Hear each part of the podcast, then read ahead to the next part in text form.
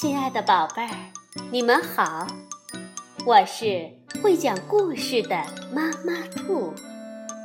故事是可以玩的，欢迎宝贝儿们到小粽子和妈妈兔一起边看边听玩故事。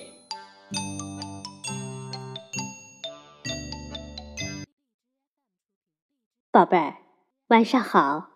欢迎收听妈妈兔的花样故事。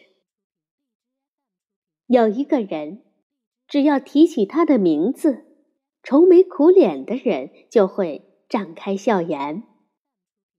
他嘲笑投机的商人，惩罚贪婪的财主，就连国王也很怕他。他就是阿凡提。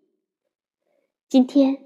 我们就来走进阿凡提的世界，去听一听阿凡提的智慧故事吧。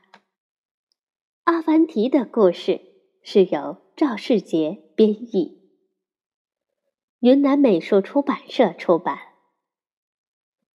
阿凡提的故事之胡子像驴尾巴毛一样多，国王。找来一万两千个学者，问他们世界的中心在哪儿？结果谁也答不出。阿凡提听说后，就骑上毛驴，赶到王宫去了。阿凡提拉着毛驴进宫见了国王，国王问道：“怎么，阿凡提？”你知道世界的中心在哪儿吗？我知道，阿凡提回答说：“世界的中心就在我驴子左前蹄踩的地方。”胡说！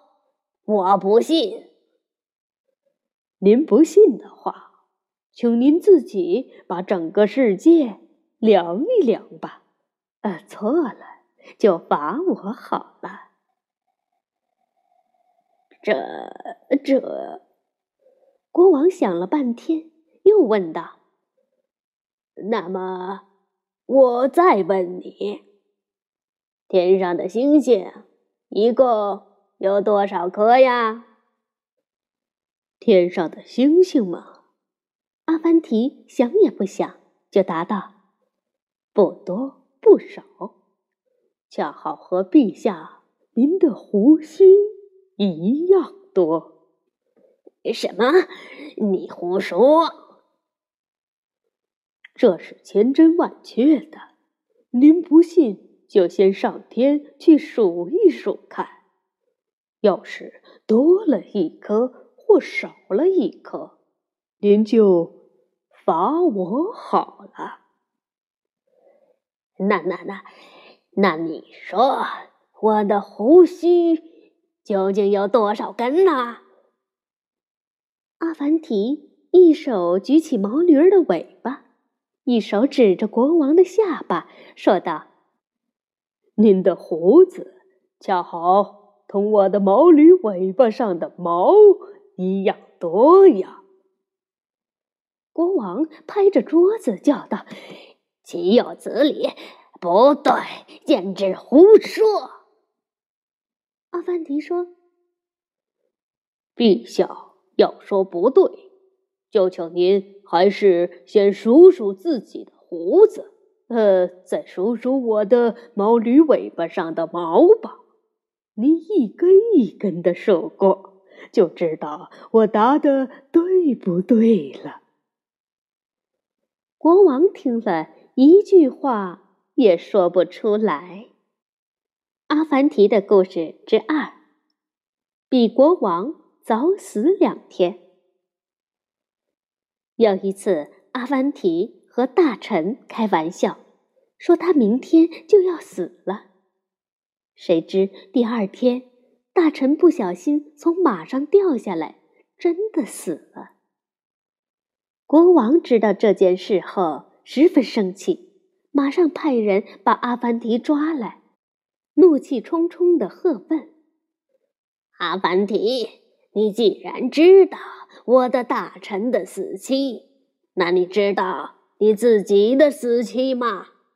要是说不上来，今天我就把你处死。”阿凡提扫了一眼国王身旁提刀仗剑的刽子手们，说道：“我怎么会不知道呢？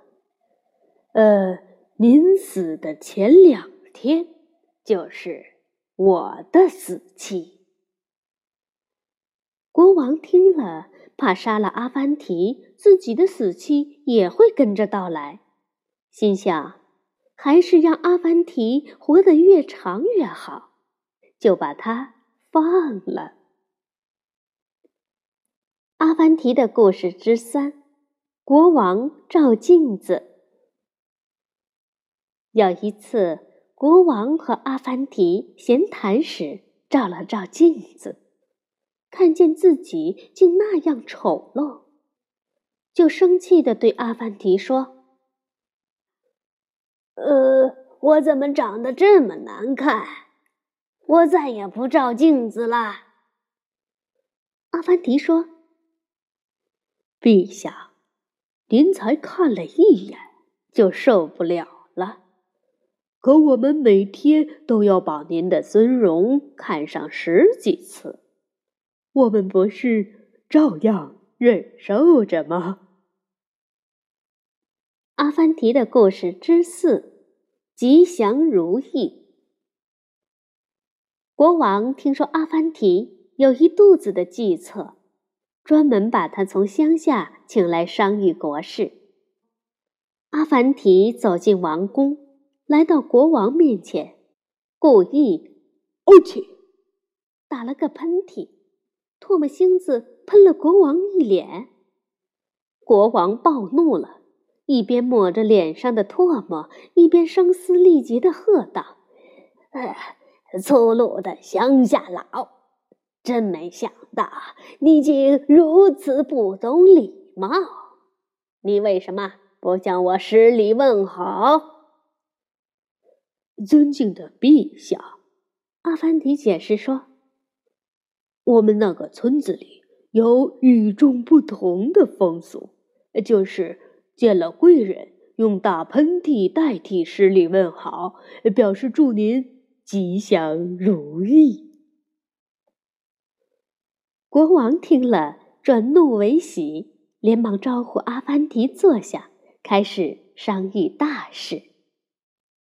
好，宝贝儿，你觉得阿凡提是不是很聪明呢？